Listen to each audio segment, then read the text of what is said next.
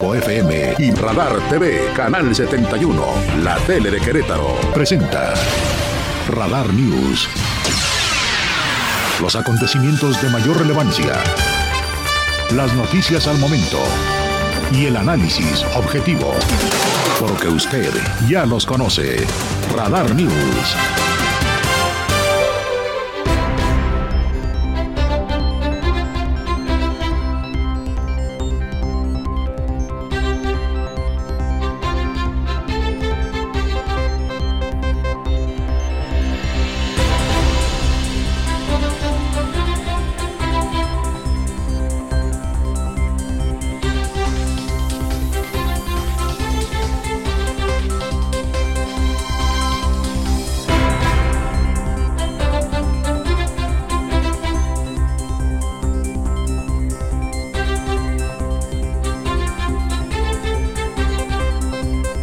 ¿Cómo están? Muy buenas tardes. Qué gusto en saludarle en una nueva emisión de Radar News. Soy Andrés Esteves y tengo el privilegio de hacer lo que me gusta a esta hora de la tarde y estar con quien quiero, con ustedes, la más importante audiencia del centro del país. Gracias por ese privilegio. Aquí permaneceremos hasta las 3, Dios mediante Ojalá que usted se quede con nosotros durante toda la ruta para que conozca de la actualidad como le gusta, con la fuerza de la verdad. Este día que el gobierno federal, le voy adelantando, confirma que los casos de COVID-19 van a la baja, un mes más con tendencia a la baja de acuerdo al eh, subsecretario de salud, el inefable López Gatel. Hoy también hablaremos de lo que está pasando en Coahuila, en la mina de carbón de Sabinas, donde tal parece están disminuyendo los niveles de agua, pero siguen atrapados 10 trabajadores ahí ante la angustia, la zozobra, el temor de la familia, particularmente y desde luego de todos los mexicanos pendientes de que ojalá se dé el milagro y lo rescaten con vida. Mañana se estaría cumpliendo una semana de que permanecen en esos sótanos al interior de la tierra de Coahuila, en esa mina de carbón. También en la mañanera el presidente atajó rumores. Ayer explotaban las redes sociales criticando el eventual nombramiento. Se especulaba que la titular muy cuestionada titular del CONACID podría ocupar el lugar de Delfina Gómez que se va como candidata de Morena al Estado de México, como usted y yo sabemos. Hoy el presidente dice, no, no hay tal. Muy interesante la charla con el gobernador del estado aquí en Querétaro. Eh, Mauricio Curi estuvo en una entrega de reconocimientos a policías y allí anunció cosas muy importantes. Que siguen las acciones para blindar la seguridad del estado, especialmente con los vecinos que traen muchos problemas de inseguridad. Hace un anuncio importante en materia de transporte público, señalando que se va a crear un fideicomiso para manejar los recursos que ingresan por pago de pasajes de Crobús. Buscan que con esto transparentar el ingreso de los mismos, de los recursos, para tener además datos exactos de usuarios que suben en las unidades y pues que el concesionario no les eh, eche mentiras en tal caso, suponiendo que fuera eso. Que no les hagan cuentas locas, pues, o maquilladas en los concesionarios, en la empresa concesionaria. Por otra parte, confirma que será en unos días que empiece la obra ya grande de transformación de la 5 de febrero y que van a tirar, a retirar los puentes al mismo tiempo. Arrancarán las obras importantes y al mismo tiempo van a intervenir esos puentes, las famosas jorobas que se forman ahí. Se va a trabajar 24 horas al día, reiteró hoy Mauricio Curique. En suma, habló de esta obra, le tengo los detalles, desde luego. Tendremos la información de nuestros municipios Por ejemplo, Luis Nava habla del recorte que realiza la federación a las entidades en materia de presupuesto y que por supuesto le pega a los municipios. ¿Qué estarán haciendo aquí para tratar de sustituir ese ingreso importante? Hablaremos de economía, finanzas y negocios. Lanzan en Querétaro un nuevo producto. La Secretaría de Desarrollo Sustentable, esta que está a cargo de Marco del Prete III los deportes con Víctor Monroy, Oli Lara y el mundo de la cultura y los espectáculos, los reportes viales en vivo, economía, finanzas y negocios y lo mejor que usted esté con nosotros en esta nueva jornada de noticias.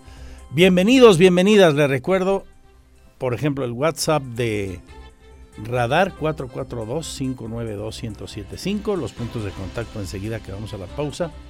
Y claro, los de su servidor, mi Twitter, ya interactuó con usted como todo el día, arroba Andrés Esteves MX, fanpage andresesteves.mx, que es la misma web con las noticias, ahí está también nuestro canal en streaming. Comenzamos con el primer sumario enseguida. El reporte vial en Radar News, la mayor cobertura. Don Abraham Hernández, gusto en saludarte amigo. Vamos contigo en esta primera intervención para poner del conocimiento de nuestra gran audiencia dónde hay broncas de tráfico. Te escuchamos a la 1.33. Gracias Andrés, muy buenas tardes, te saludo con gusto y a todo nuestro auditorio. Comentarte que en estos momentos tenemos avance lento a vuelta de rueda sobre la carretera México-Querétaro en dirección a San Juan del Río, esto a partir de la incorporación de la carretera de Cuota Celaya y hasta eh, a la altura del estadio Corregidor, esto derivado de un alcance, un choque por alcance, lo que genera disminución de la capacidad vial y se genera tránsito a vuelta de rueda en esta zona para que lo tomen en cuenta. En dirección contraria, el tránsito hasta el momento es aceptable, sin mayores contratiempos. Sobre el Boulevard Bernardo Quintana tenemos tránsito cargado, esto a partir de Corregidora a norte y hasta la desincorporación a Constituyentes con dirección a centro-sur, en dirección contraria se puede circular sin mayores contratiempos. Además encontraremos asentamientos sobre 5 de febrero desde el acceso 4 y hasta tomar el puente elevado al Boulevard Bernardo Quintana. Más adelante sobre 5 de febrero tenemos tránsito cargado a partir de Coahuila y hasta la desincorporación hacia la carretera Tlacote. Recuerde que hay obras y el tránsito es lento en dirección contraria, en dirección a San Luis Potosí, también con avance lento desde Río Ayutla y hasta la desincorporación a San Pablo, también derivado de las obras. El Cerro del Tambor con tránsito cargado, está el cruce de Pirineo que Avenida de la Luz hasta incorporarse hacia el acceso 3 con mucha paciencia en esta zona. Avenida La Luz con tránsito ligeramente cargado al cruce de Avenida Las Fuentes y más adelante el cruce de Mayas en dirección a prolongación Bernardo Quintana. También tenemos tránsito ligeramente cargado, esto en la cuota Celaya para tomar la incorporación hacia prolongación Zaragoza. El paseo constituyente es hasta el momento transitable sin mayores contratiempos. Y también encontraremos tránsito cargado sobre prolongación constituyente esto antes de tomar el distribuidor bicentenario. Así las vialidades a esta hora.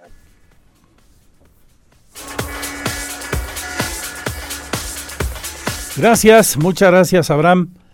Vuelvo contigo tan pronto sea necesario y como ahora y siempre antes de nuestro siguiente sumario de noticias nos llevan por el túnel del tiempo, siempre interesante. Cosas curiosas que recordar o conocer. Información policíaca. Radar News.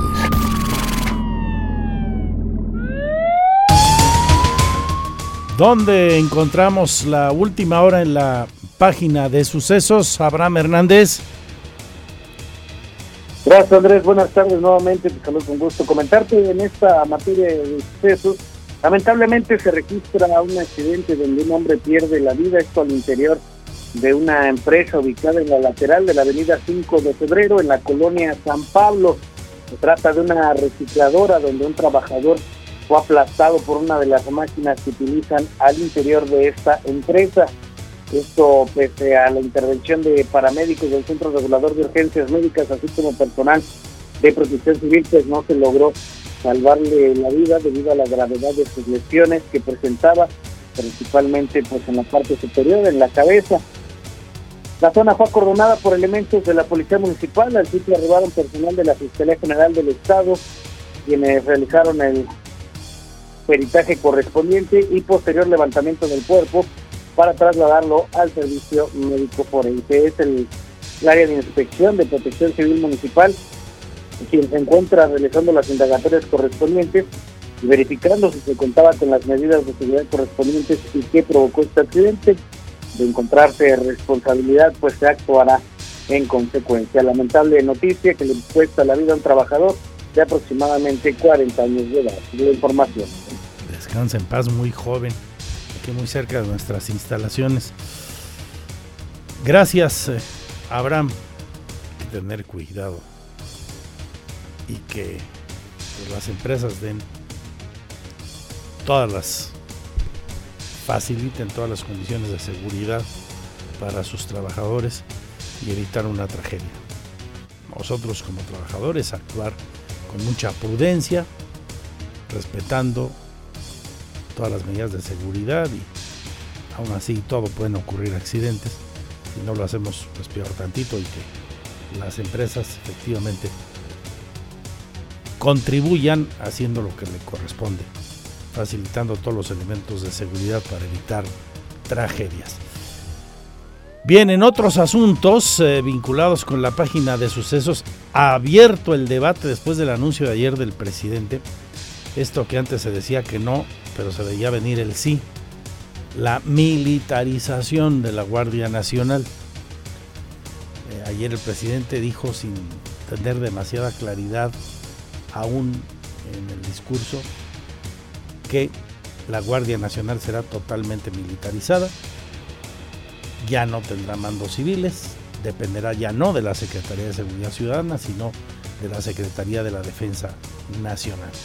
Dijo que a la par de la reforma constitucional que va a enviar al Congreso de la Unión, para que la Guardia sea parte de la Secretaría de la Defensa, se va a presentar una ley en materia secundaria en este tema de forma similar a la que hizo con la ley eléctrica durante la conferencia mañanera de hoy, dijo que en caso de que las oposiciones, a quienes reiteró calificativos como los de vendepatrias y traidores a la patria, presenten una controversia constitucional, que es lo que se debe venir, será el Poder Judicial quien resuelva el tema de forma similar a lo que ocurrió con el tema de la reforma eléctrica. El tema de la reforma eléctrica, que se ha dicho de paso, sigue atorada porque no obtuvo los votos suficientes que no tiene Morena para obtener con sus aliados la mayoría calificada y hacer una reforma constitucional. Por eso le digo que no queda claro todavía eh, bien a bien cuál va a ser la ruta que finalmente utilice el presidente de la República para esto, pero pues finalmente hoy vuelve a tocar el tema y dice, voy por ese asunto, quiero que la Guardia Nacional dependa de la Secretaría de la Defensa Nacional para obtener mejores resultados.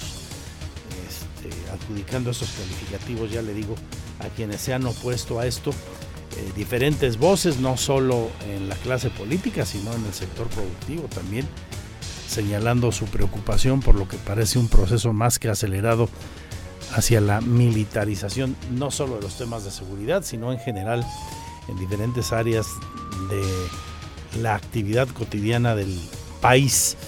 Esto decía hoy el presidente. Si hay una violación a la Constitución, para eso está el Poder Judicial. Él es eh, el encargado, el poder autónomo, independiente, y ya no depende como era antes del presidente. Antes el poder legislativo y el poder judicial dependían del Ejecutivo. Así era la simulación. La Constitución se respetaba en la forma y se violaba en el fondo. El poder de los poderes era el titular del Ejecutivo, el presidente. Ahora ya no es así. Entonces, por eso eh, estamos viviendo tiempos interesantes pero no voy yo a este, rendirme. Nunca me he echado para atrás. Si tengo la razón, si estoy eh, bien con mi conciencia, si sé que esto es bueno para el pueblo, aunque no les guste a las minorías, vamos para adelante. Vamos para adelante, ve venir la controversia el presidente y ya dice, bueno, pues estará en manos de la Corte el que resuelva este tema. Y ya insisto, falta ver luego en el Congreso qué ocurre, porque es un cambio constitucional que vuelve a tener que depender de una mayoría calificada para su aprobación. Eh, se ve tortuoso el camino y el debate otra vez intenso y de nuevo polarizando los grandes temas nacionales. Mire, esto decía el presidente, ya escuchamos ayer a varios mm, actores de la clase política rechazarlo. Eh, por ejemplo, en el mensaje del vocero del PAN, del Comité Ejecutivo Nacional del PAN, el queretano Marcos Aguilar Vega. Y le digo, no solo los políticos, hoy, después de que el presidente dijo esto, el colectivo que se arroba seguridad sin guerra, asegura que entregar la Guardia Nacional a la Secretaría de la Defensa Nacional por un acuerdo presidencial es un golpe militar a la Constitución que evidencia el desprecio del presidente Andrés Manuel López Obrador por la Carta Magna y el Congreso.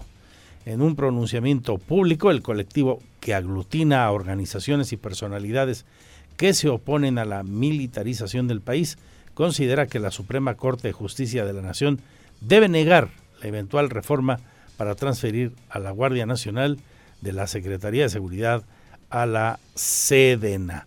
Eh, se debe impedir el golpe de AMLO a la Constitución, encabeza esa frase el documento que están divulgando hace unas horas. Ahí el debate. Una con 45 minutos. Regresamos. Mi Twitter, arroba Andrés Esteves MX. Su opinión aquí, la más importante, háganosla saber, por favor, y en los puntos de contacto de radar que ahora mismo recordamos. Porque siempre estamos cerca de ti. Síguenos en nuestras redes sociales. En Facebook, Radar News Querétaro. En Instagram, arroba Radar News 1075 FM. En Twitter, arroba Radar News 1075. Radar. Goles, estadísticas, pasión, victorias, empates, derrotas y todo lo que acontece en el mundo deportivo con Víctor Monroy en Radar Sports.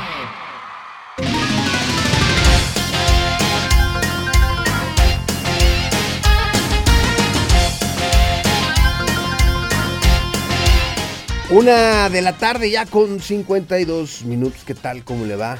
Bienvenidos a la información de los deportes. El día de hoy con mucho de qué platicar. Todo está listo para que mañana se lleve a cabo el duelo eh, de estrellas, el All Star Game entre la Liga MX y la MLS. Que por segundo año consecutivo, pues junta lo mejor ¿no? de ambas ligas y eh, muy al estilo, por supuesto, de los Estados Unidos. Este, un día antes, pues hacen el, juego de habilidades y al segundo día, pues ya el partido como tal entre las, eh, entre los equipos de la MLS y la Liga MX. Por supuesto que hay, hay mucho alrededor de este equipo. La polémica siempre va a estar. Cada que se enfrenta un equipo de la MLS contra un equipo de la Liga MX que si uno es mejor, que si ya creció, que si el avance, que si ya la Liga MX está rezagando, etc, etc, etc. Y pues por supuesto que esto le da todavía mucho más saborcito a este asunto de la eh, diferencia que puede darse en algunas ligas. Por un lado, pues jugadores como Javier Hernández, el Chicharito, como Carlos Vela, como Héctor Herrera, como algunos otros que llegan eh, con un buen cartel que se rehusan, por ejemplo, a venir a jugar todavía a la Liga MX. Yo no sé de estos tres, por ejemplo, de Carlos Vela, de Héctor Herrera y de El Chicharo, quienes sí puedan terminar su carrera aquí. Carlos Vela me parece que después del LAFC, este, si no se va a algún equipo medianón a Europa, yo creo que ya Carlos Vela estará retirándose por un gusto personal, por un deseo personal. Eh, y en el caso de Javier o Héctor Herrera, pues por ahí podríamos verlos quizá a Javier de regreso con las Chivas o militando con alguno de los grandes, de los grandes de lana también, ¿eh? Y lo mismo para el caso de Héctor Herrera. En fin, este asunto, pues le da, como le decía, este saborcito al caldo. Entonces, para que usted pues esté eh, pendiente de este juego de estrellas que se va a llevar a cabo el día de mañana a las 19 horas con 30 minutos. Dice Miquel Arriola, que es el presidente de la liga, que este encuentro es eh, un triunfo. Subrayó lo importante que es para el fútbol mexicano tener ese tipo de enfrentamientos. Incluso subrayó el gran reto que será medirse en un torneo oficial a clubes de la MLS el próximo año. Dice ese segundo duelo del All Star Game, donde la selección de la Liga MX es invitada principal. Estamos en un estadio nuevo, donde tenemos garantizada una gran entrada. Bueno, pues ahí está. 7.30, 7.30. Ya le estaremos abundando más de este asunto en Radar Sports. Vamos a escuchar, por supuesto, las voces también de los protagonistas. Vamos a eh, hablar de las previas también, ¿no? De la Liga MX que está también comenzando este jueves. Recuerde, 21 horas, 9 de la noche, Querétaro en contra de San Luis, aquí en el Estadio Corregidora. Y lo invitamos, por supuesto, para que minutos antes usted nos sintonice a través de la frecuencia del 107.5 para llevarle en directo desde el palco de Radar FM en el mundialista y precioso Estadio Corregidora este duelo de eh, los Gallos Blancos ante el Atlético de San Luis. Vamos a platicar también más adelante del regreso de los Pumas. Ayer ya volvieron después de la exhibición que le dio el equipo del Barcelona y escucharemos también a sus protagonistas. En fin, hay mucho más para que usted se quede con nosotros a partir de las 15 horas 3 de la tarde en Radar Sports junto con Roberto Sosa Calderón y un servidor para platicar de la actualidad de los deportes. Por lo pronto, siga usted muy bien informado con la voz y la experiencia de mi compañero Andrés Esteves en la segunda edición de Radar News. Gracias, buenas tardes. Porque siempre estamos cerca de ti. Síguenos en nuestras redes sociales. En Facebook, Radar News Querétaro. En Instagram, arroba Radar News 1075 FM. En Twitter, arroba Radar News 1075.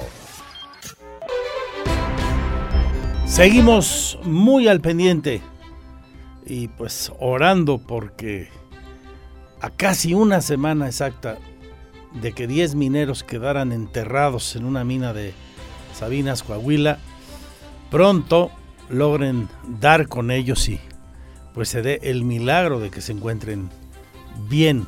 Pongo en contexto, el gobierno federal ayer informó que no había condiciones para llevar a cabo el ingreso de los famosos equipos eh, submarinos de búsqueda.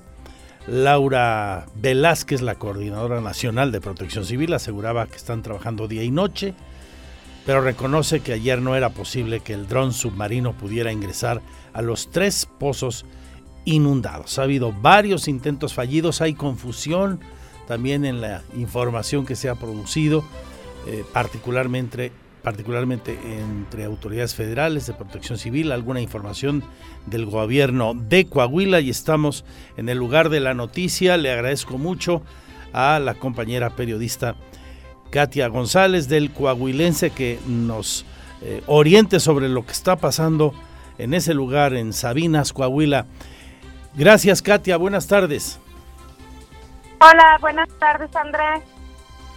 Oye, pues qué, qué incertidumbre tan grande, qué temor tan importante el que crece con las horas en virtud de que no se llega, no se da la manera de, estar en, en, el sitio donde se encuentran esos 10 mineros. Esperemos que con vida.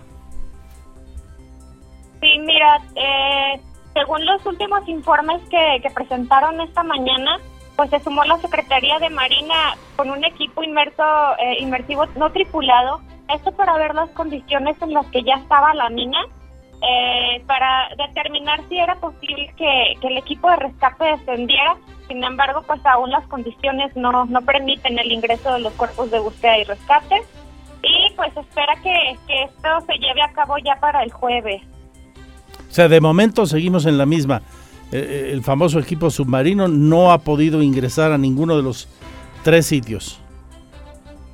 Eh, no, no, lamentablemente no. se sigue trabajando día y noche y pues están todavía sacando toda el agua de la mina hasta lograr a llegar pues a un nivel de agua que sea seguro también para que ingresen los cuerpos de rescate a, a buscar a, estos 10 mineros que quedaron atrapados. Katia González, eh, nos dicen que les han mostrado imágenes, de hecho se hacía también en la mañanera una exposición de la mina, eh, le han mostrado imágenes a los familiares eh, de las que tomó un dron submarino, pero pues no se observa nada, ¿verdad? Solo suciedad, tuberías, cadenas, nada claro. Sí, se ingresó el día de ayer, estaba previsto de hecho para el día de ayer, sin embargo, como lo mencionas, pues no, no se logra apreciar nada, lamentablemente. Entonces, el cálculo, la estimación es que ni hoy ni mañana siquiera, sino hasta el jueves, una semana y un día después de la tragedia, pudieran ingresar esos equipos ahí abajo. Estaba planeado entre mañana y el jueves, pero viendo las condiciones y viendo el nivel de, bombeo eh, y la cantidad de agua que aún queda en la mina, en lo personal yo creo que se estaría llevando a cabo esta, esta acción hasta el jueves. Oye, ¿y, qué dicen los familiares? Supongo que es el peor de, de los escenarios posibles lo que están viviendo ellos, la incertidumbre de no saber en qué condiciones se encuentran sus padres, sus hijos, sus hermanos, sus familiares, sus amigos.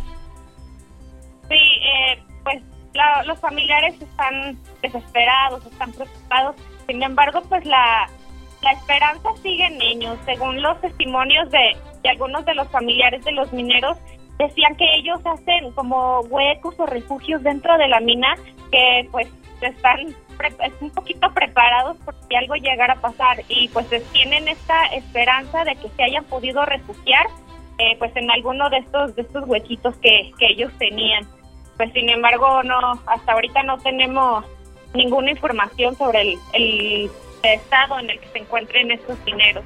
Dios quiera que así sea. Y, de comunicación, nada de ningún tipo, ¿verdad? No, no se ha podido llevar a cabo hasta el día de hoy, lamentablemente. ¿Cuál es tu percepción, compañera mm, de el coahuilense, la compañera reportera, periodista con la que platico con ustedes y ella, Katia González, tu percepción de el manejo que se ha dado desde que ocurrió la tragedia, tanto por parte de las autoridades federales como estatales. Es inevitable recordar la tragedia de pasta de conchos, aquella que en su momento marcó y mucho, por ejemplo, a la administración de Vicente Fox. Eh, pues lamentablemente las condiciones en la mina son muy malas, eh, no se cuentan con los trabajos y las verificaciones necesarias para que muchos pues puedan trabajar para que los mineros puedan llevar a cabo sus labores sin poner en riesgo su vida. Lamentablemente desde el 2006 se ha venido alzando un poco más la voz y se ha hecho más visible esto.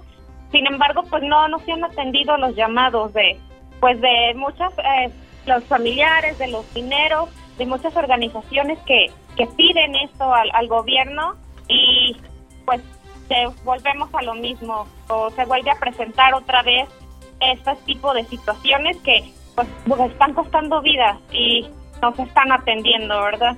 Sí, pasa el tiempo, ahorita todo es indignación, eh, reclamos, eh, peticiones, promesas de las autoridades, de los empresarios y el tiempo hace que todo se olvide hasta que llega la desgracia de nuevo. Esperemos que esta vez no con víctimas mortales, aunque pues por lo que se ve es difícil que que no se pudieran presentar, oramos porque así ocurra desde luego. Oye, ¿y, los dueños de la mina qué han dicho?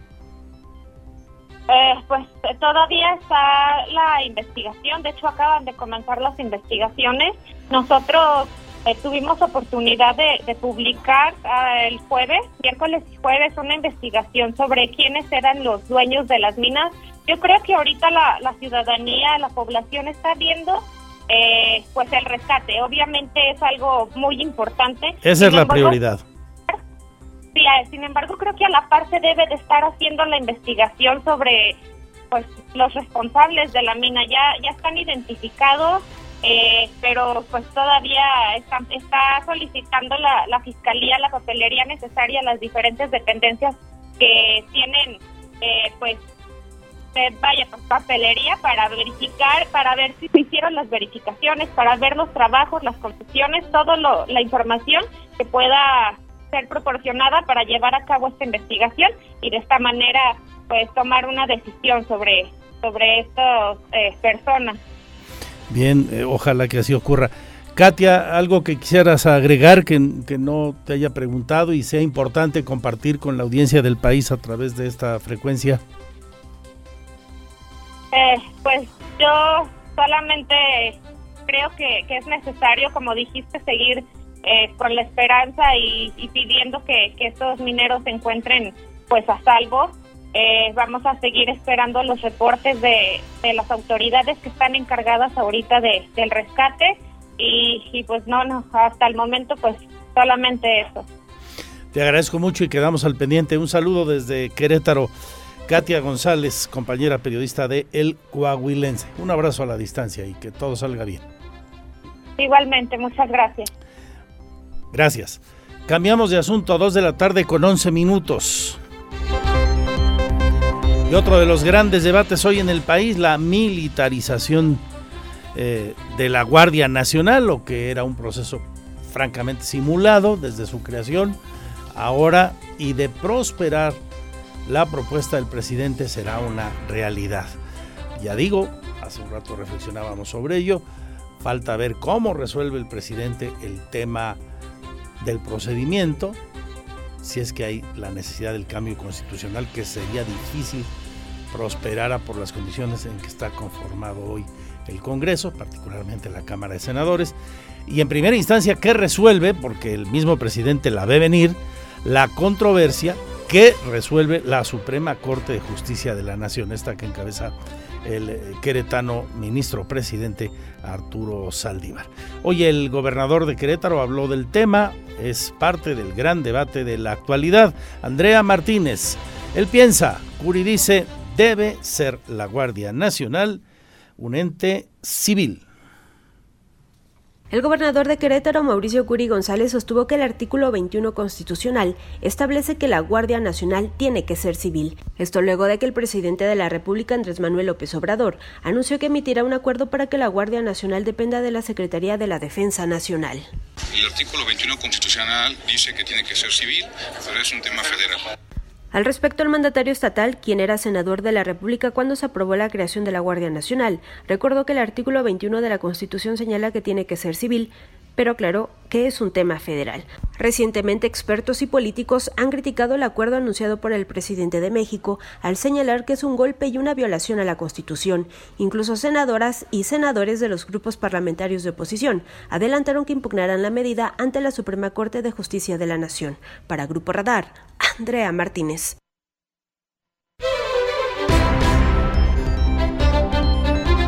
Está el debate abierto. Participe usted con nosotros con su opinión en nuestras redes sociales, las de Radar y en las de su servidor, Andrés Esteves. MX es el Twitter, Andrés Esteves. MX Fanpage Magazine Sports o bien andresesteves.mx misma web con las noticias. Nuestro WhatsApp, por ejemplo, aquí en la cabina, 442-592-1075. Al volver, el gobernador nos dice cómo será la obra de reingeniería en la 5 de febrero, la última decisión que están tomando y que todo apunta a que tiren todos los puentes de un solo viaje, de un tiro, como dicen en términos coloquiales. También más adelante, cultura y espectáculos con Olivia Lara. Hoy que recordamos a una de las grandes figuras de la música popular con una voz excepcional, fue muy joven en Beverly Hills, California, moría un 11 de febrero. Esta mujer que un día como hoy nacía en Newark, New Jersey, en los Estados Unidos, la gran Whitney Houston.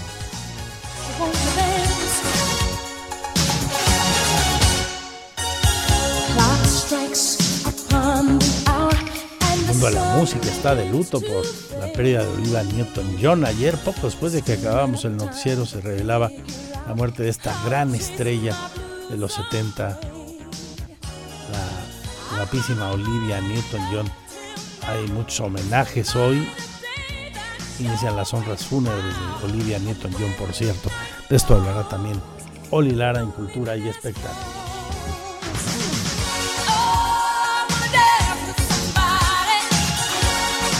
Y de la información nacional a destacar, escuchamos a López Gatel ahora mismo, siguen a la baja los contagios de COVID-19. Hoy martes de Pulso de la Salud y Cuesto, aquí en Querétaro se reporta también una disminución de nuevos contagios, 589 para tres días, sábado, domingo y lunes. Una persona perdió la vida con graves comorbilidades, estaba hospitalizado llegamos así a 6.749 defunciones y un acumulado de 174.826 casos. Nuestro pésame a las familias, pero la buena noticia es que claramente la tendencia con el COVID es que va a la baja y que ya sus efectos letales son mm, pues, mínimos. Hay, no sé, cualquier número de enfermedades, cualquier número de enfermedades, piense usted en la que quiera, pongamos madera, que hoy cobran más vidas en el, en el país y en el mundo. Esto decía López Gatel. La noticia sigue siendo positiva, ya llevamos cuatro semanas, un mes completo de reducción, llegamos al punto ACME, al punto máximo de transmisión de esta quinta ola en la semana 27. En este momento estamos en la semana 32. La semana 27 fue al inicio de julio, del 3 al 9 de julio. Y lo que podemos ver en nuestra gráfica, en nuestra curva epidémica de agregación semanal, es este descenso que se ve en el extremo derecho de la gráfica, donde cada vez hay menos casos en cada una de las semanas. En la siguiente lo que vemos es la hospitalización. También estuvimos muy lejos de llegar a una situación difícil de ocupación hospitalaria. Llegamos solo hasta 16% de ocupación en camas generales y hasta 5% en el promedio nacional en camas con ventilador pero ya vemos el descenso, incluso en camas con ventilador, que son las de más larga ocupación, ya pasaron a 4%, mientras que las camas generales están en 12% de ocupación en el promedio nacional, con esa tendencia a la reducción. Y el desenlace más desafortunado de una epidemia, que es la pérdida de la vida, también muestra ya afortunadamente desde hace dos semanas esta reducción constante en las semanas 29, 30 y lo que va de la 31, conforme se vayan acumulando los datos que procedan de las entidades federativas. Pero ya vemos también en las defunciones una tendencia progresiva a la reducción. Porque siempre estamos cerca de ti. Síguenos en nuestras redes sociales. En Facebook, Radar News Querétaro. En Instagram, arroba Radar News 1075 FM. En Twitter, arroba Radar News 1075. Radar. Vamos con información importante. Hoy el gobernador reveló detalles de la obra de la 5 de febrero, la reingeniería que entra en su etapa más fuerte en unas cuantas semanas. Van a tirar de un solo viaje de un tiro, pues, todos los puentes, los seis que están ahí. Y es que dice el gobernador, el tipo de problemas que se causa la movilidad tirando un puente, que tirando los seis de un golpe, es prácticamente el mismo, basados, señala Mauricio Curi, en la experiencia de la obra que se está ejecutando allá en Santa Bárbara, el nuevo puente, el nuevo distribuidor, que por cierto uno de sus eh, tramos ya fue inaugurado, más que inaugurado, corrijo, ya entró en circulación hace algunas horas, eh, desde hace día y medio aproximadamente. ¿Qué nos dice Curi de este asunto? Andrea Martínez, cuéntanos. Antes de que concluya este mes, arrancarán las obras fuertes de la reingeniería de Avenida 5 de Febrero, las cuales iniciarán con la demolición simultánea de los seis puentes, confirmó el gobernador del estado, Mauricio Curi González. Precisó que se trabajará las 24 horas del día, los siete días de la semana, para concluir lo más rápido posible estas obras que tendrán una inversión en esta segunda etapa de más de 5 mil millones de pesos. La idea, pregúntenle bien ahí a Fernando, pero la idea que tenemos es hacerlo todo de un, mismo tiempo para poder, porque si, si, le pegas un solo puente, de por sí vas a hacer un relajo. Entonces mejor le pegamos vez a los seis puentes para sacarlo adelante. Si se fijan, por ejemplo, en lo que el puente de Santa Bárbara nos ha ido muy bien, vamos muy rápido y esperemos ir así de rápido o más rápido con esos puentes. La idea es el, acuerdo, el contrato de, de esto es que tiene que venir trabajando 24 horas los 7 días de la semana y es que meterle todas las pilas y traerle bajada al, constructor para que nos entregue en tiempo. Curi González recordó que la empresa ICA, que es de índole mundial y trabaja proyectos a nivel federal, fue la que ganó la licitación de esta segunda etapa de Paseo 5 de febrero. Ante el inicio próximo de estas obras, el mandatario estatal pidió a los ciudadanos que tengan paciencia, tolerancia y empatía, ya que causarán grandes molestias viales. Hay que recordar que actualmente se realizan obras pluviales en Avenida 5 de Febrero y que la reingeniería total incluye la demolición de puentes, construcción de puentes inferiores y superiores, un carril confinado para el transporte público y siete estaciones, dos nuevos entronques, ciclovías y pasos peatonales. Los puentes que se demolerán son los ubicados en los cruces con Zaragoza, Tlacote, Avenida Universidad y Epigmenio González, además de la construcción de dos nuevos entronques. Para Grupo Radar, Andrea Martínez. Pues ahí los detalles, hay que estar preparados para cambiar nuestros hábitos de movilidad. De por sí ahorita ya empieza a haber problemas, pero no son nada respecto a lo que veremos una vez que tiren esos seis puentes de esta obra tan necesaria como es la reconstrucción de 5 de febrero. Por cierto, y también sobre lo que hoy dijo el gobernador, leo en andresesteves.mx que don Mauricio Curi ha revelado que el ganador de la licitación de esta etapa, la más fuerte de la obra, una obra que aplica en conjunto más de 5 mil millones de pesos. La fase 1 que está en ejecución en este momento. El ganador de la licitación nacional ha sido la constructora del grupo ICA, esta que fundó hace muchos años don Bernardo Quintana, un hombre que trajo muchas industrias a Querétaro de las que eran de su propiedad en aquellos años, acá por esta zona de Bernardo Quintana, que hoy lleva su nombre. Bueno, pues el grupo ICA es el que va a ejecutar esa obra, es el ganador de la licitación de acuerdo a lo que hoy trascendió en esta charla con el gobernador del estado. Las 2 con 26 minutos este día Mauricio Curi hizo todas estas revelaciones en las entrevistas que otorgó el jefe del Ejecutivo a los compañeros de la prensa tras encabezar un evento interesante. Reconocimiento a empresas que buscan mejorar las condiciones de vida y de trabajo de las mujeres, empresas antiacoso, antidiscriminación. Andrea Martínez nos, nos tiene también los detalles. El gobernador de Querétaro, Mauricio Curi González, encabezó la entrega de 39 distintivos sin brecha al mismo número de empresas de diversos giros asentadas en la entidad, que implementan acciones encaminadas a generar buenas prácticas que promueven la igualdad laboral y el empoderamiento de las mujeres. En ese sentido, recordó que mediante este distintivo se busca trabajar en tres rubros específicos, cultura organizacional, desde donde se promueve la iniciativa Mujeres Trabajando y Ganando Igual, en la infraestructura laboral, que permita a las mujeres que gocen de condiciones óptimas para el desempeño de sus funciones, así como en el diseño e implementación de protocolos para atender temas de acoso, violencia o discriminación. Por eso felicito a la Secretaria del Trabajo por hacer este tipo de distintivos, para poder poner protocolos en las empresas para una sola cosa, hacer conciencia lo que puede suceder y lo que es el acoso, que debe ser algo totalmente horrible para una mujer en una empresa de trabajo donde tiene que ir todos los días. Donde también se está apoyando la infraestructura para que las mujeres no tengan rotación y puedan ir y tener en su propio lugar de trabajo, lugar de lactancia, lugar de cuidado para los niños. Donde también se hace una cultura organizacional para poder ayudar a que puedan ganar lo mismo y que puedan tener las mismas oportunidades el hombre y la mujer.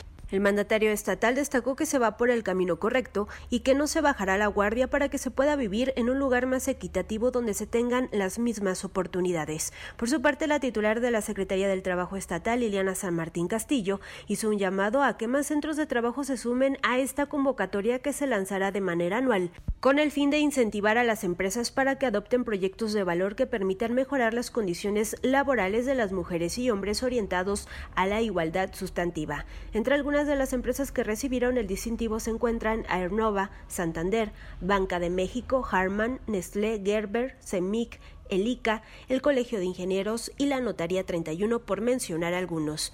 Para Grupo Radar, Andrea Martínez. Felicidades y nuestro reconocimiento a estas 39 empresas que recibieron el distintivo que se llama Sin Brecha. Regreso con más información. Hoy el gobernador anuncia la creación de un fideicomiso, le pone candados al manejo de la lana y la claridad financiera en Crobús y a los concesionarios, los dueños de la empresa que disfruta, son varias que disfrutan de la concesión pública de transporte de pasajeros urbanos y que siguen sin cumplir con los compromisos a los que se comprometieron y ya va a cumplirse el periodo. Tres meses, faltan dos semanitas y un poquito más apenas. Así que de esto vamos a hablar enseguida, la creación de ese fideicomiso que anunció hoy el gobernador Curi. Querétaro se reporta hoy, crece 15% en empleos en el periodo comprendido en el 2024 y respecto del 2021. La cifra la reveló el secretario de Desarrollo Sustentable, Marco del Prete. Yo, quiero resaltar que hasta junio, bueno, ya contando julio, tenemos más de 15% comparado con el año pasado, entonces son ajustes que la economía hace mes con mes, eh, semestre con semestre, y yo puedo decir que hoy Querétaro tiene 15% más empleos que tenía el año pasado. Y a propósito de esta secretaría, le mete mano al turismo. Anuncian un importante evento, lo voy a compartir enseguida, que tiene que ver con este sector fundamental para el desarrollo económico de Querétaro y en general de todas las sociedades es el turismo la actividad que de manera más transversal a más gente pues le derrama los beneficios económicos de su actividad un encuentro de negocios que será los días 29 y 30, 29 y 30 del próximo noviembre. En, enseguida le cuento de esto. Y otras noticias. Recuerde, mañana última entrega, cuarta y última entrega de la entrevista donde el exgobernador Garrido rompió el silencio. Cuarta entrega, hablamos de política con él y de la compleja relación que tuvo con su antecesor Ignacio Loyola Vera, el CRIC que hizo crack. Por ejemplo, es tema de esa plática. Mañana no se la pierda aquí. Claro, ¿dónde más? En la segunda de Radar News.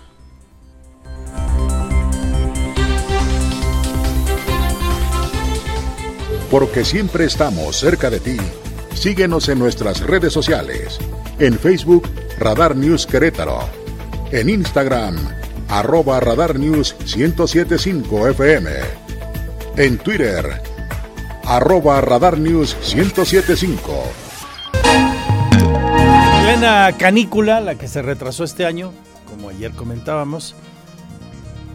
Esta temporada, la canícula es de muy altas temperaturas, la más calurosa del año, pero donde de repente se pueden atravesar lluvias, como ocurrió ayer, una lloviznita en varios puntos de la ciudad por la tarde-noche esta que nomás enfada a los que lavaron su carro, ¿no? Bueno, pues eh, más probabilidad de lluvias escasas, pero más probabilidad de lluvias para los siguientes días, especialmente el viernes aumenta. El director de la Unidad Municipal de Protección Civil, Francisco Ramírez Santana, informó que para el resto de la semana habrá una probabilidad baja de lluvias, aunque a partir del próximo viernes la probabilidad incrementará en un 70%. Para el resto de la semana, les comparto que tendremos para el día de mañana miércoles, jueves, el 10% de probabilidad, prácticamente baja más la probabilidad que el día de hoy. Sin embargo, para el día viernes, sábado y domingo aumenta hasta en un 70% la probabilidad de ocurrencia. Sin embargo, con valores de acumulados todavía sobre los que hemos visto, no mayores a los 7, 10 milímetros. Eso significa que hasta el día de hoy el pronóstico que se observa es que no generará ninguna complicación mayor por precipitaciones o lluvias fuertes o intensas. Ramírez Santana descartó también que haya riesgo de colapso de anuncios espectaculares, principalmente por las rachas de viento que se registran con las lluvias, aunque hasta el momento han recibido cinco reportes ciudadanos. Para Grupo Radar, Alejandro Payán. Economía y finanzas, Radar News. Arremete la CEMIC, la Cámara de la Construcción, por los recortes federales a los estados. Habla el presidente de la delegación Querétaro. El presidente de la Cámara Mexicana de la Industria de la Construcción en Querétaro, Oscar Heil Palacios, señaló que la estrategia del gobierno federal es dejar toda la responsabilidad a los gobiernos estatales para gestión de recursos. Esto podría paralizar la economía del país, por lo que el líder de los constructores llamó a la sociedad a sumarse al llamado al gobierno federal para mantener las participaciones federales y generar un plan de reactivación económica. Estamos haciendo un llamado a la sociedad para que realmente alce la mano, ¿no? Creen que esos recortes afectan directamente al bolsillo de los funcionarios públicos de ninguna manera. Todos estos recortes afectan a todos los programas sociales que se tienen trabajando aquí en el gobierno del Estado, en el cual posiblemente sean educación, seguridad, eh, salud, incluso movilidad. Lo más seguro es que sí vayan a ser recortados, ya estamos hablando de ya 1.200 millones y posiblemente hasta pudiera ser más. Pero yo creo que si los queretanos no alzamos la voz y empezamos a nosotros dar esta participación y exigiéndole al gobierno federal que nos dé más participaciones federales al Estado, nos van a seguir haciendo lo mismo y no creo que el próximo año sea lo contrario. Entonces yo creo que si nuestra sociedad se convierte en una situación pasiva de no hacer esta expresión y dejarle todo este paquete de gestión de recursos al gobernador, se me hace a mí el abandonarlo y decirles que prácticamente es su problema. Y no es cierto, es un problema que tenemos que tomar nosotros muy seriamente. Tan solo el sector de la construcción en los últimos tres años ha sufrido un recorte en el presupuesto para obra por parte del gobierno federal de un 30%. Para Grupo Radar, Iván González. Nadie ni nada para la inflación, los efectos globales, la guerra eh, entre Rusia y Ucrania, la invasión de Putin a territorio ucraniano, los factores en el alza de los hidrocarburos y temas colaterales, eh, eh, la falta de claridad en la transportación mundial de granos. Ucrania es un gran productor de granos y en otros países eleva la inflación a niveles nunca vistos en muchos años, nunca vistos en más de dos o tres décadas en algunos países ya tienen eh, cifras de dos dígitos en la mayoría de los países desarrollados de Europa y en Estados Unidos. Para allá van. Aquí en nuestro país hoy se revela, hoy se revela la mezcla de inflación y se acelera por segundo mes y supera ya el 8% anual. Se ubica en 8.15%. Con un matiz, nosotros hacemos una mezcla en la inflación que eh, lleva en el análisis productos que no necesariamente son del más estricto primer nivel de necesidad. Cuando analizamos la canasta básica, la inflación también aquí está por encima del 10%. Ojo con eso.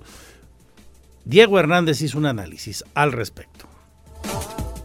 Este julio de 2022 terminó con una inflación del 8.15%, esto por incrementar un 0.74 puntos en comparación a la cifra del mes anterior, registró el INEGI en su índice nacional de precios al consumidor. Por ejemplo, la vivienda tuvo un incremento del 0.11%, las mercancías no alimenticias 0.70%, los alimentos, bebidas y tabaco 0.58%, las frutas y verduras reducirán su costo 1.42 puntos y los alimentos agropecuarios también 0.03. Este aumento de julio de 0.74 en la inflación mensual es de los más altos recordados, de acuerdo a los reportes que datan desde 2013, es la cifra más grande hasta el momento. Sobre los productos específicos que se encarecieron está el tomate verde, que subió 20.41 la cebolla con 13.79%, la naranja 15.51% y la carne de cerdo 3.40%. Sin embargo, también están los productos que bajaron su precio en ese mes, como lo son el aguacate con 8.90 puntos, la uva 16.81, el pollo 2.07, las lavadoras 2.05 y las estufas 2.44. Para Grupo Radar, Diego Hernández. Y el gobernador le mete candado al manejo financiero de Crobús para saber bien a bien cuáles son los ingresos de la empresa y tomar decisiones. Así leo el anuncio que hacen de la creación de un fideicomiso para manejar los pasajes se creó un fideicomiso el cual permitirá que el gobierno tenga un control y maneje los recursos que ingresan de los usuarios de Crobús por el pago de pasajes, confirmó el gobernador del estado, Mauricio Curi González. En ese sentido aseguró que con esta acción se busca transparentar el ingreso de los recursos y además se podrá conocer el número exacto de usuarios que suben a las unidades. Es una nueva creación. Eh, a ver, el RIF es para recaudar lo que es para regresárselo a los, a los concesionarios. Eh, la idea es que ya se lo manejen nosotros para que sea, sepamos cuánto están vendiendo y sobre eso, porque ellos nos pueden decir unos estados de resultados pues que francamente no sabemos si son o no son. Pues nos da transparencia, nos da certidumbre y nos da para poder seguir trabajando. También decirles. Asimismo, es un llamado a los usuarios del transporte público para que paguen con la tarjeta de Crobús, ya que ello abonaría para mejorar el servicio. Aunado y el mandatario estatal afirmó que Crobús ha cumplido y va un poquito mejor en cuanto a las metas que les han solicitado en el número de unidades que circulan en la zona metropolitana. No obstante, admitió que aún no es lo que se espera para mejorar el servicio del transporte público, por lo que no se descarta la posibilidad de retirar las concesiones. En tanto, adelantó que el próximo lunes se reunirá con los directivos de ADO para continuar con los acuerdos y la revisión a las mejoras de este servicio. Para Grupo Radar, Andrea Martínez. En contraste, por un lado, reportan incremento del 20% en las ventas del sector restaurantero. Es el presidente de la Cámara del Ramo, la Canirac, Garabet Narinian Valenzuela. Sí hay, muchas visitas. Hay, lugares que se prestan, de restaurantes que se prestan para ir a, de vacaciones, el centro histórico, Amialco, Tequis, Bernal, son lugares, la Sierra Gorda, que les comentaba la secretaria son lugares que son, son muy visitados por los turistas y nos ayuda a ese sector de restaurantes. Se, se debe estar aumentando un 15, 20% más o menos. Por otra parte, los hoteleros dicen que disminuye el monto de lo que gastan los turistas aquí, los días que están y además permanecen menos días en la entidad, algo que debe llamar la atención y preocupar. Es su presidente Luis Señoret Luna pues yo estimo que por lo menos sobre un 10 o un 15%, si la inflación ahorita está alrededor del 8 o arriba del 8%, pues sobre el, sobre el turista en la facilidad de compra, pues desde luego disminuye de manera más importante. A pesar de esta inflación, hemos venido aguantando lo más que hemos podido para solidarizarnos un poquito con todos los clientes, con todos los huéspedes y que tengan la posibilidad de viajar y de no gastar más de lo que ellos tenían considerado. Están tratando de ser mucho más asertivos en sus gastos pero también están siendo muy prudentes a la hora de viajar. Si venían tres noches, pues ahora vienen dos, ¿no? Si venían cinco, pues ahora vienen tres. Entonces han disminuido esa, esa parte y van equilibrando su gasto, porque también pues tenemos que batallar como cualquiera de nosotros contra esos factores inflacionarios. Interviene, le mete la mano en el tema del turismo la Secretaría de Desarrollo Sustentable del Estado. Buscan, dicen ahí, vincular a la oferta y la demanda y abonar al desarrollo de los pequeños proveedores locales que quieran ingresar al sector turismo. Se buscan compradores como hoteles, restaurantes y comerciantes y reciban propuestas de negocios y proveeduría de la oferta del mercado interno integrar cadenas de valor en suma. es el secretario del Prete, hablando del primer encuentro de negocios del sector turismo en Querétaro para los días 29 y 30 de noviembre. Por esto lanzamos este encuentro de negocios con el sector turismo, en el cual buscamos que los compradores, que pueden ser los hoteles, los restaurantes, la Cámara de Comercio, los comerciantes, eh, reciban propuestas de negocio, propuestas de proveeduría de esta gran, gran eh, eh, elenco, esta gran oferta que tenemos en Querétaro, este mercado interno tan grande que nos permite, que, que les permite a los pequeños venderle a los grandes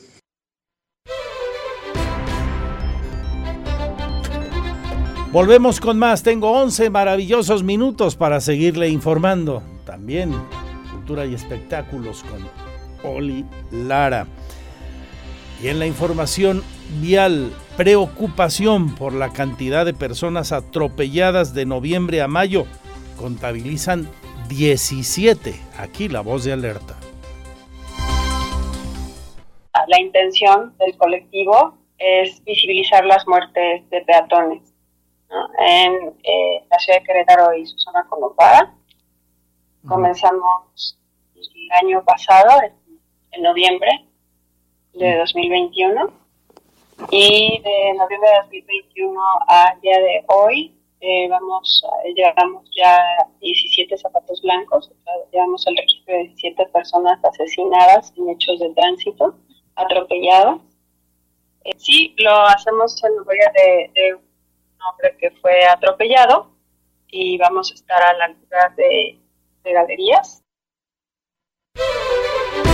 Ella es la vocera de una organización ciudadana que se llama Zapato Blanco. Ellos colocan un calzado con estas características en el lugar donde ocurran o en las proximidades de donde muere un peatón atropellado. Paloma Concha nos habló de, de esto importante, sí, visibilizar esa problemática. 9 y serán las 3. Y enseguida también Radar Sports. Soy Andrés Esteves, mi Twitter arroba Andrés Esteves MX. Porque siempre estamos cerca de ti. Síguenos en nuestras redes sociales. En Facebook, Radar News Querétaro. En Instagram, arroba Radar News 1075 FM en Twitter, arroba Radar News 1075. Radar. Listo. El mundo de la cultura y los espectáculos, la gran agenda con Oli Lara y también Radar Sports, el más potente programa de la radio deportiva. Gracias por su confianza. Oli Lara, adelante. Salud y suerte. Adiós, adiós.